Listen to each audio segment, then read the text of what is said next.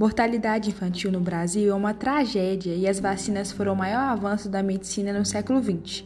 Estar com as vacinas em dia é extremamente importante para prevenir a sua saúde de qualquer contratempo.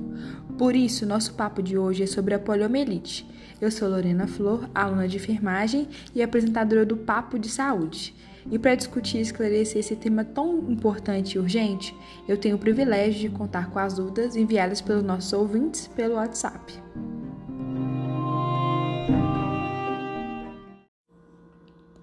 Hoje serão seis perguntas e vamos dividi-las em dois blocos. A gente vai contar tudo para vocês. Vamos lá? A primeira pergunta que eu entrego é da Ana Júlia, da cidade de Belo Horizonte. Ela é estudante, tem 22 anos e mandou a seguinte pergunta: Qual a fisiopatologia da poliomielite?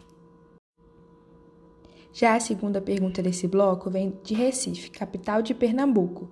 Quem enviou foi a Maria Eduarda, de 26 anos. Ela pergunta assim: Quais são os principais sintomas? Já a terceira e última pergunta do bloco vem de São Paulo. Quem enviou foi a Larissa Moreira, de 29 anos.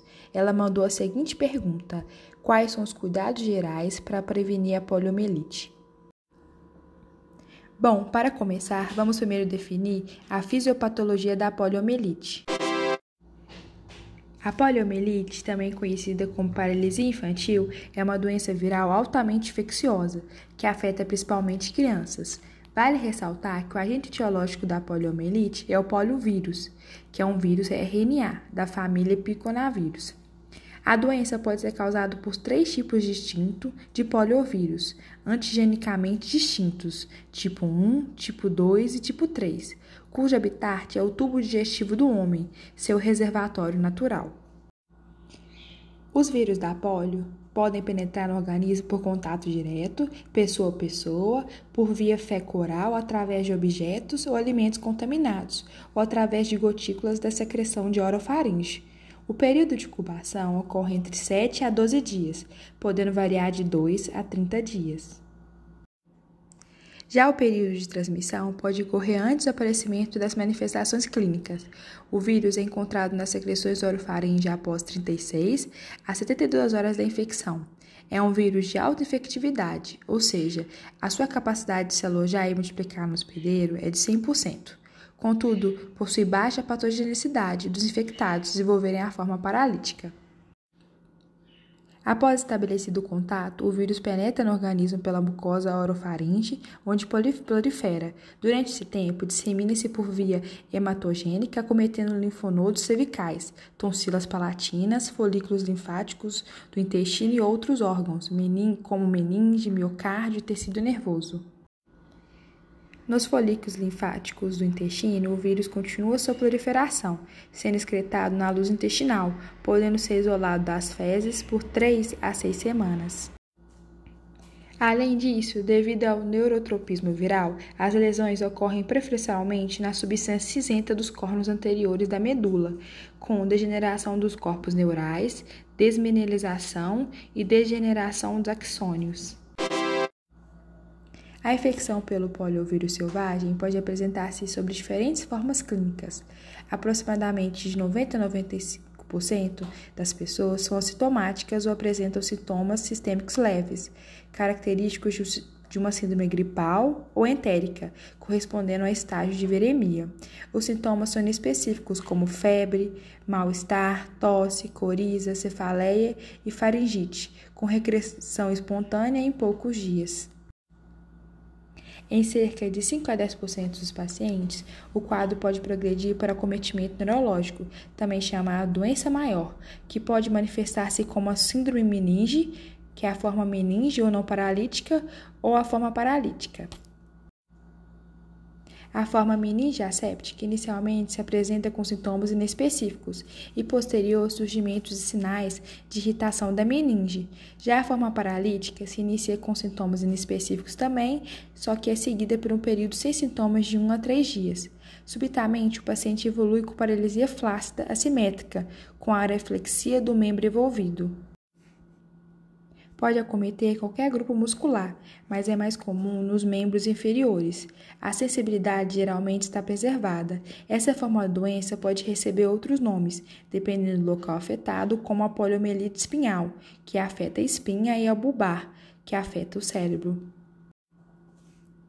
Além disso, a paralisia residual pode estar presente em aproximadamente dois terços dos pacientes após 60 dias do início da doença.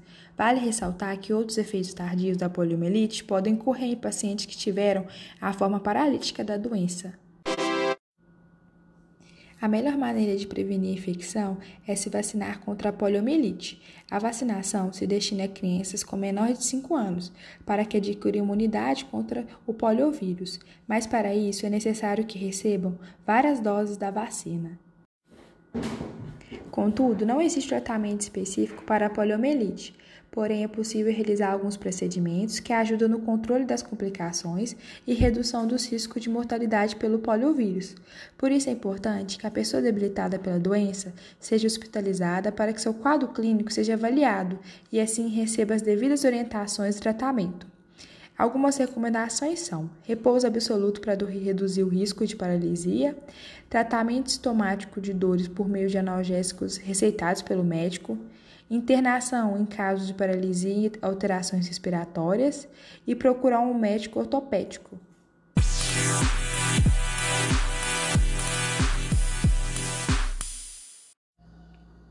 Voltamos. Agora é 15h36, repetindo, 15h36 da tarde.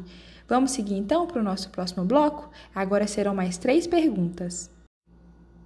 A nossa próxima pergunta é do Fabrício Matos, de 25 anos, que fez a seguinte pergunta: Quais são os fármacos usados e a sua posologia?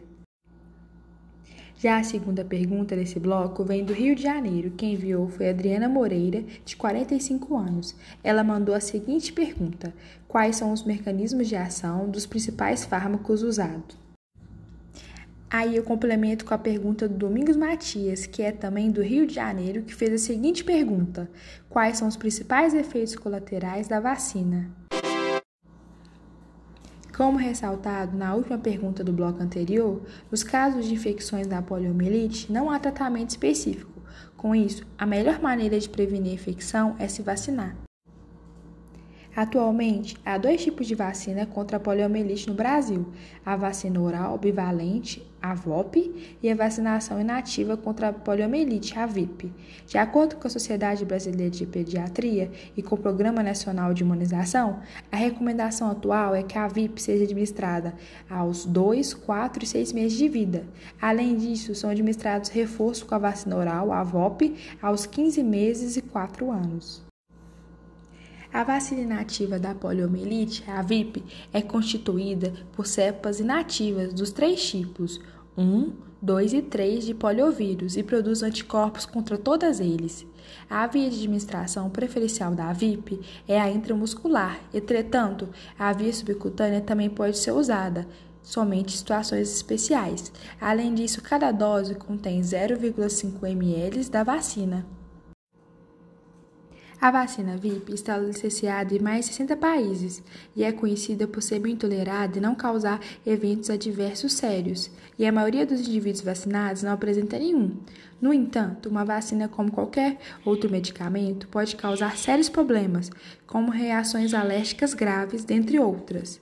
Porém, o risco de uma vacina poliomielite causar danos graves é extremamente pequena. Pode ocorrer eritema discreto no local da aplicação, endurecimento e dor geralmente leve. A febre é rara e pode ocorrer em menos de 10% dos vacinados. A vacina oral da poliomielite, a VOP, é composta pelo vírus da polio tipo 1 e tipo 3, vivos, mas enfraquecidos. Ela contém vírus vivos que foram atenuados para remover a capacidade de produzir paralisia. Além disso, a VOP é de fácil administração, baixo custo e apresenta incidência mínima de eventos adversos, e é capaz de induzir forte imunidade intestinal e bloquear tanto a circulação do vírus selvagem como de mutantes vacinais neurovirulentos. No entanto, o principal evento adverso associado à VOP é a paralisia pós-vacinal, tanto no vacinado como no contactante. Isso pode ocorrer porque em locais onde a cobertura vacinal contra a poliomielite é baixa, esses vírus podem ser transmitidos em muitas ocasiões entre crianças não vacinadas ou parcialmente vacinadas. Em casos muito raros, essas transmissões múltiplas podem fazer com que os vírus sofram mutações e alterem suas características genéticas, podendo recuperar sua capacidade de produzir paralisia. Isso permite o aparecimento de casos com paralisia derivada da vacina contra a poliomielite. Ademais, é a única vacina contra a poliomielite que pode ser eliminada pelas fezes de indivíduos vacinados e promove a imunização coletiva. É importante frisar que a VIP e a VOP são altamente imunogênicas e eficazes na prevenção da poliomielite, além de conferir imunidade protetora por toda a vida. Então, pessoal, gostaram do tema de hoje? Espero ter conseguido responder todas as perguntas, mas não se esqueçam: a poliomielite, apesar de erradicada no Brasil, permanece como uma doença atual de alta importância em saúde pública. Além disso, a vacina é essencial para manter sua criança saudável, além da vacina básica ser gratuita. Então, ficamos por aqui. Espero poder encontrar com vocês no nosso próximo Papo de Saúde.